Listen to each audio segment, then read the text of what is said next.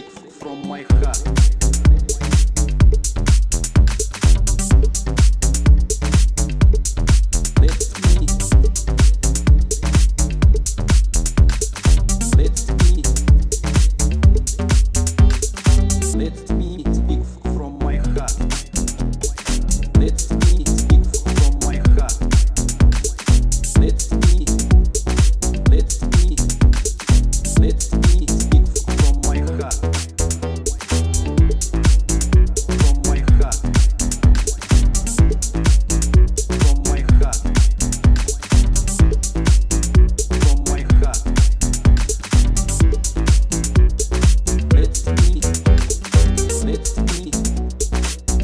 me, let me speak from my heart. Let me